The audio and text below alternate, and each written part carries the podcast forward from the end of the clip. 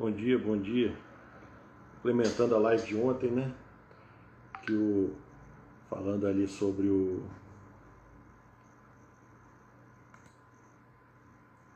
saída dos Estados Unidos do Afeganistão, agora no mês 4, se eu não me engano, desse ano, ou foi em março ou em abril, saíram as tropas americanas a mando do Joe Biden do Afeganistão e lá ficou um vazio, né?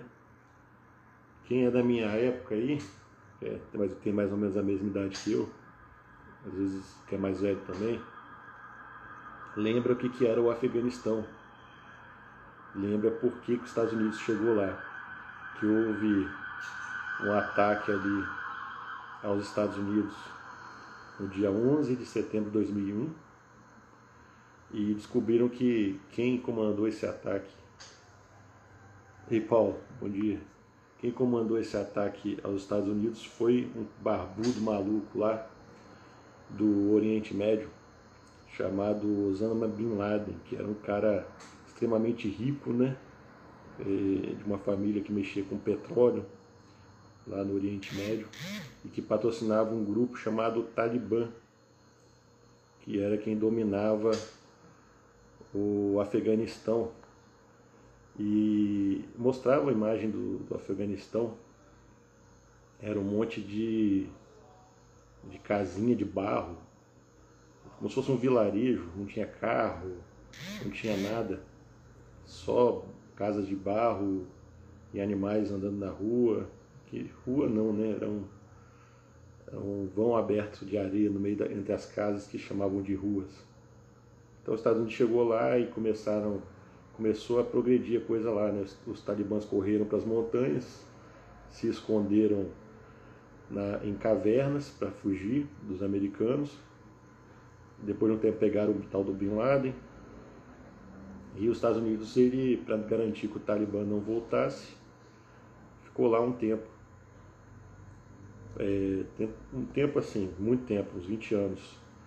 E nisso o capitalismo foi junto com os Estados Unidos, né? Que você abre, é, você, a partir do momento que você não tem um grupo, um grupo ali é, terrorista, mandando no país, esse grupo está escondido nas montanhas, e você tem liberdade econômica e liberdade de maneira geral, há o desenvolvimento.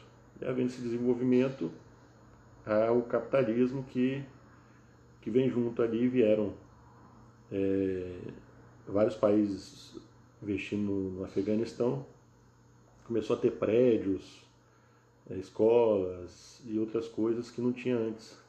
Então começou a ter um desenvolvimento no Afeganistão. Eles começaram a sair da pobreza muito rápido. E aí a China cresceu o olho, patrocinou o Talibã, fizeram um acordo com o Talibã, a China tem um acordo com o Talibã. Esse acordo, se eu entendi bem, garante que o Talibã, a princípio, não vai matar ninguém nessa. Não sei se eles vão mudar de ideia, né, que eles são radicais, mas nessa retomada aí da cidade eles não vão matar ninguém. E vão tentar não matar ninguém nesse, nesse processo aí que, que eles estão fazendo agora que eles entraram? Já obrigaram todas as mulheres a andar de burca, que lá as mulheres são obrigadas a andar de burca no, regime talibã, né? Então elas têm que andar de burca cobrindo o corpo todo. É, apagaram toda e qualquer propaganda em muros, em outdoors, estão sendo apagadas. É, as empresas foram todas afugentadas do país para voltar lá para o que era antes, né? Eles gostavam daquele modelo lá de casinhas de barro e animais soltos na rua. E é isso que eles querem. Aí eu achei na internet uma reflexão, supostamente de um soldado veterano, escrito por Laura Dide. Está traduzido, talvez vocês achem na versão em inglês. O título é O Afeganistão não significava nada. Pesado, né? Aí, subtítulo: Um veterano reflete sobre 20 anos desperdiçados. Biden desperdiçou 20 anos no Afeganistão, caso não retome, né? E foi muito feio o que aconteceu ali. feio e dolorido de ver, né? As pessoas fugindo, caindo do avião, fugindo às pressas para o aeroporto para não serem mortos pelo, pelo Talibã. É, aviões lotados como se fossem animais, né? as pessoas amontoadas dentro dos aviões para tentar sair o mais rápido possível da cidade. E foi muito feio, muito dolorido de assistir. Agora vamos para o texto. Quando ler isso, esse texto foi escrito há dois dias atrás. Então, deve ter mais tempo que esse soldado escreveu para ela. Ou pode ser uma fanfic também, não sei. Mas está escrito assim: quando ler isso, o Talibã já estará em Cabul. Se não foi agora, então em breve. E Nixon queria e conseguiu, em seu intervalo decente entre a retirada dos Estados Unidos do Vietnã e a inevitável aquisição norte-vietnamita, o intervalo do Afeganistão nunca seria decente. Mas confesso que esperava o intervalo. Estamos lutando para sair a tempo. Estamos correndo para os helicópteros, enquanto o Talibã queima pelo Afeganistão como um incêndio florestal. Acredito que isso foi feito, esse texto foi escrito em ah, maio, né?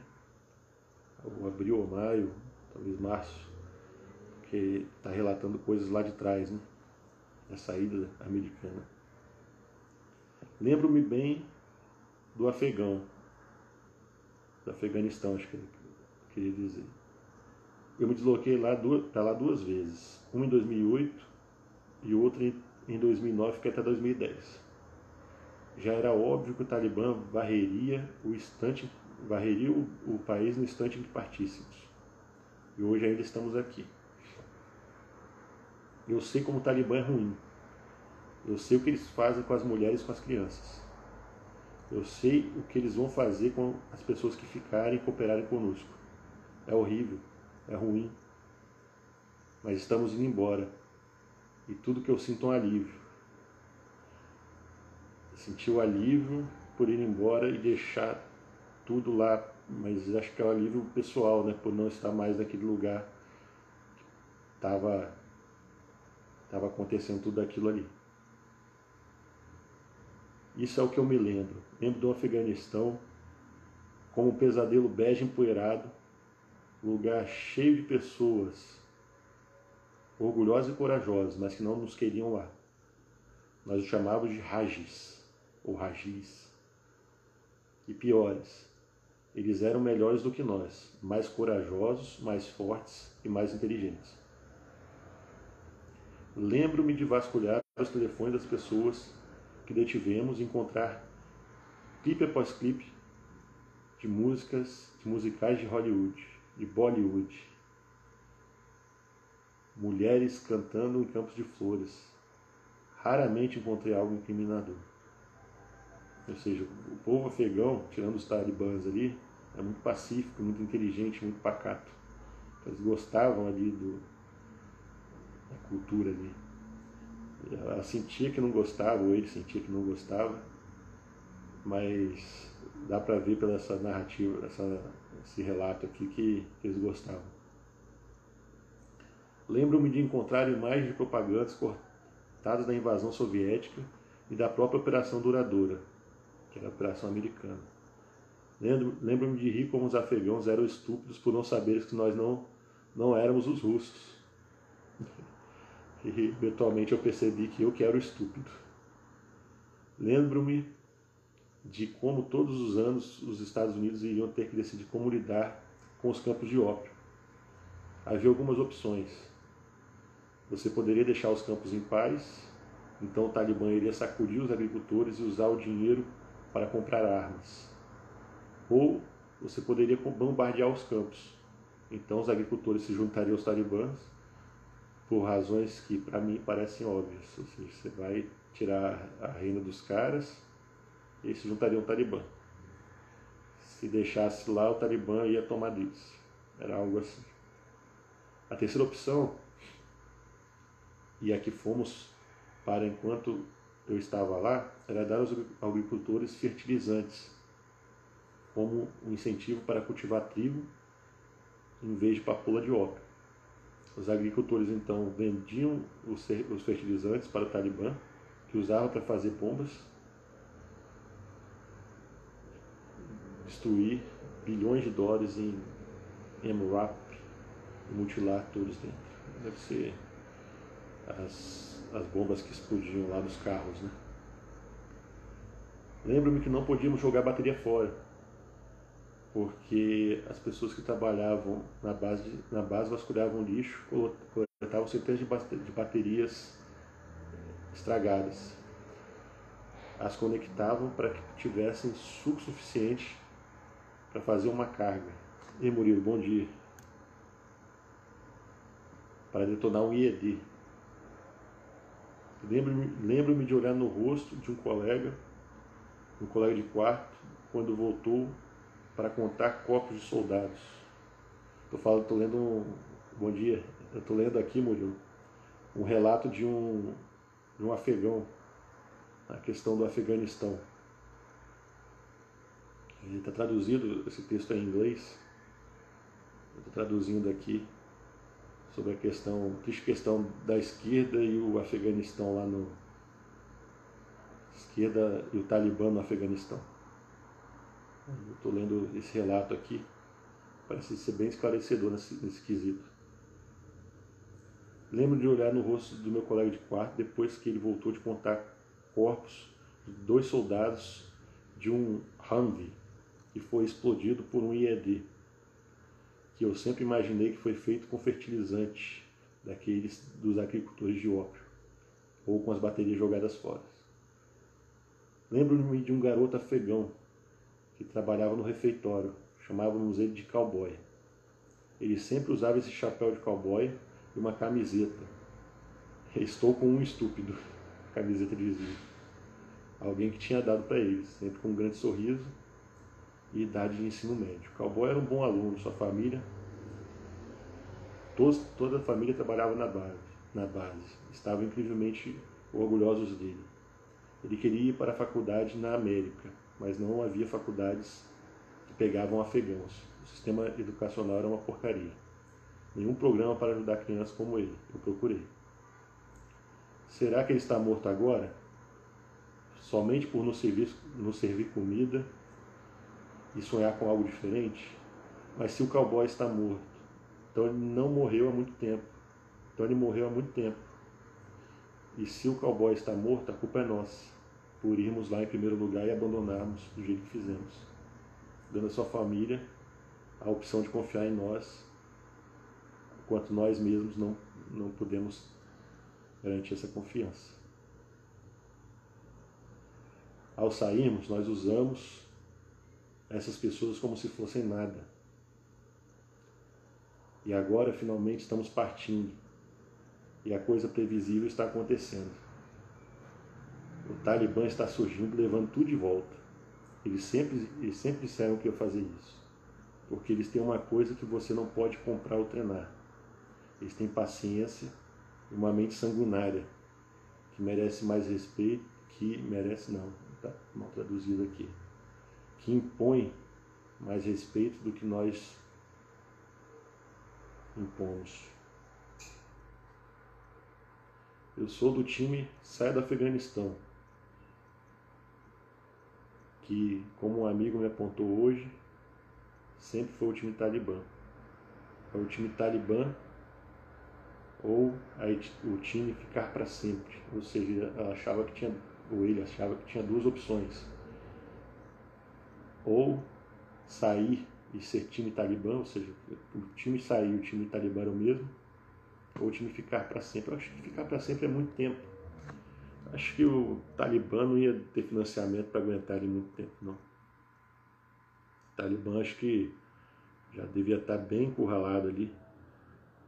20 anos de capitalismo, de evolução, de, de conquistas, de escolas, de. Então tinha aquele resquício do Talibã, mas estava em cavernas ali. Acho que se se o Biden não tivesse tirado as tropas, acho que em mais 20 anos no máximo, o Afeganistão estaria, seria outro, outro país. Né? Talvez, talvez aqui a gente estaria estudando como o Afeganistão se desenvolveu tanto, porque a gente tem vários casos aí, como Taiwan, etc., que se desenvolveram muito rápido, mesmo sendo locais inóspitos. Então, daqui a 20 anos, talvez, nós estaríamos estudando isso, como, como o Afeganistão se desenvolveu tanto, mesmo sendo um lugar inóspito como é. É o capitalismo, né? o capitalismo e o desenvolvimento, eles andam, andam juntos.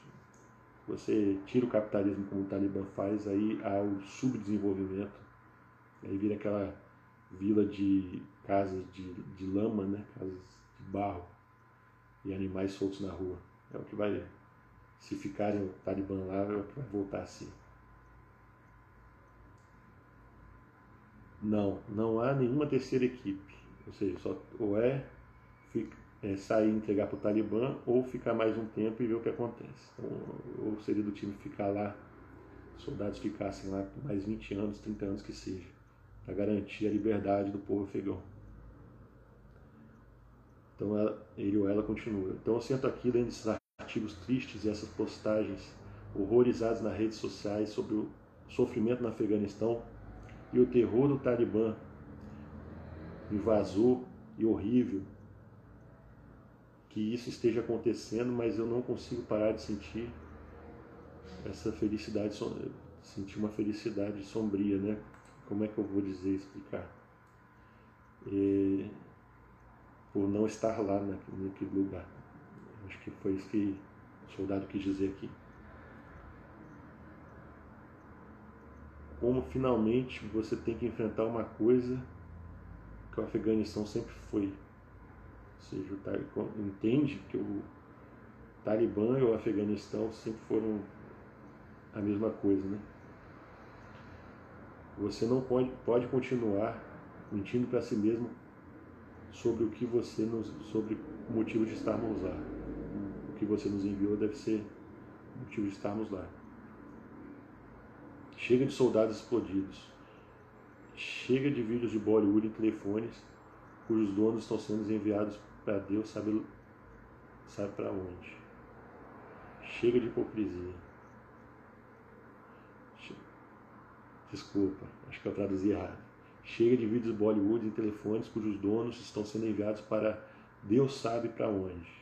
Ou seja, eles pegavam, prendiam as pessoas e enviavam para algum lugar que ele não sabia para onde ia. Chega de hipocrisia. Chega de, de fingir que significava algo. Não foi assim. Não significou nada. Texto de Laura Giden. Então, lendo esse texto aqui, eu li primeiro em inglês, traduzi e li agora em português. Então, lendo esse texto aqui, a gente vê que Talibã ali é vai voltar tudo no Afeganistão a ser como era. E por que que a esquerda vem comemorando? Por que que a grande mídia vem falando que isso é bom, que os talibãs são bonzinhos? O que está acontecendo com o mundo? É, tem gente que fala, eu não sei se é teoria da conspiração, para mim já começa até a fazer sentido essa questão de nova ordem mundial, de pessoas muito poderosas que dominam, é, que estão acima desse Talibã, que tem acordos com esse Talibã, que tem acordo com ditadores socialistas mundo afora, seja na África, na América, na América do Sul. Então, essas pessoas aí teriam interesse no Talibã continuar dominando o Afeganistão para que o Afeganistão continue sendo subdesenvolvido, continue tendo radicais lá, né, que fazem o que fazem, seria uma barreira ali entre a Europa e a Ásia, né, o, o Oriente Médio ali. É, e essa barreira causaria aí pelo menos via terrestre, uma barreira física que as pessoas hesitariam em atravessar. Então você vê ao mesmo tempo a raiva que eles têm de a esquerda, né? A esquerda, a esquerda é o sistema. Quando eu falo esquerda, eu falo sistema. A esquerda é o sistema.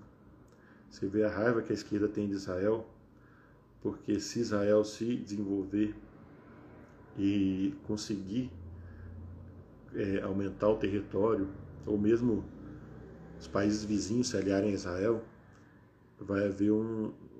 vai cair a barreira física que existe ali na Europa. Né?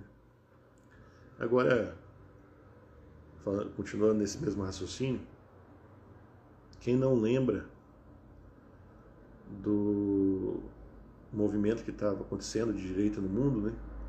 que quase todos os países do mundo estavam elegendo, elegendo líderes de direita. Aí é, a Inglaterra estava se separando do, da União Europeia, Inglaterra, a Grã-Bretanha, né? E Giovanni, estou acabando o vídeo aqui falando sobre o Afeganistão. Agora estou falando, fazendo um apanhado global aqui. Então a, a Grã-Bretanha vinha se separando da, da União Europeia e vários países é, vinham tomando medidas mais pró-liberdade, né, mais em favor do povo. E aí veio o coronavírus, que já está praticamente provado, foi feito em laboratório e bagunçou isso tudo, né? E mudou, mudou tudo, houve fraudes em eleições e a esquerda meio que retomou o poder que tinha sido tirado pelas eleições populares, né? O povo tinha colocado líderes de direita pró-povo. Nesse movimento aí mundial, é, com políticos sendo comprados, urnas sendo fraudadas, e tudo que a gente viu acontecer no mundo todo, a esquerda meio que retornou, retomou as rédeas. Quem está é, tá por trás disso? Muitos dizem que a China. Acho que a China é mais o testa de ferro, né? Como é uma ditadura. Acho que ela é mais o testa de ferro. Acho que tem alguém maior que a China. Acho que a China é aquele aquele capanga, sabe, o capanga durão que todo mundo já vê ele com, com como se fosse um turrão, um bagunceiro, tal e fala assim, ah, já que já tem essa fama mesmo, vamos deixar a China fazer tudo. Mas eu acho que é algo maior. A China e a Rússia são meros testas de ferro desse, desse sistema aí. Acho que tem alguém maior por trás. socialismo em si eu acho que ele não se dá com os malucos aí tomando poder em países impondo ditaduras. Eu acho que ele se dá em nível mundial. Acho que são são pessoas aí muito ricas é, que a gente chama de supercapitalistas, né? Que não são não tem nada a ver com o capitalismo. Isso é, isso é um erro, porque o capitalismo em si é, supõe a liberdade. As pessoas muito ricas que querem é, aumentar sua riqueza ou se manter ricas e que se unem, né? Aí, por isso que a gente chama de nova ordem mundial, se unem com outras pessoas tão ricas quanto. Estou falando aí de bilionários, se não for trilionários, porque ninguém consegue calcular a riqueza dessas pessoas. Então eles se unem, se sentam à mesa e decidem ali entre eles. Então o ditador chinês, para eles, é, é uma mera marionete, assim como os russos, o Putin. Apesar de que eu acho que o Putin tá, não está mais sentando nessa mesa, né? porque ele vem batendo na tecla de que não vai aceitar certas coisas. Então é isso. Vamos, vamos ver o que vai acontecendo no mundo. Eu acho que quem manda no mundo é Deus, né? Que Deus nos proteja e que seja cumprida a vontade de Deus. E todo o mal que há no mundo seja revelado e caia por terra. Que todo bem que, que vem de Deus, toda, toda obra divina seja, seja próspera nesse mundo e que a gente evolua cada vez mais, né? A gente sempre, sempre possa se aproximar cada vez mais de Deus e da, da sua vontade. É isso aí, um abração.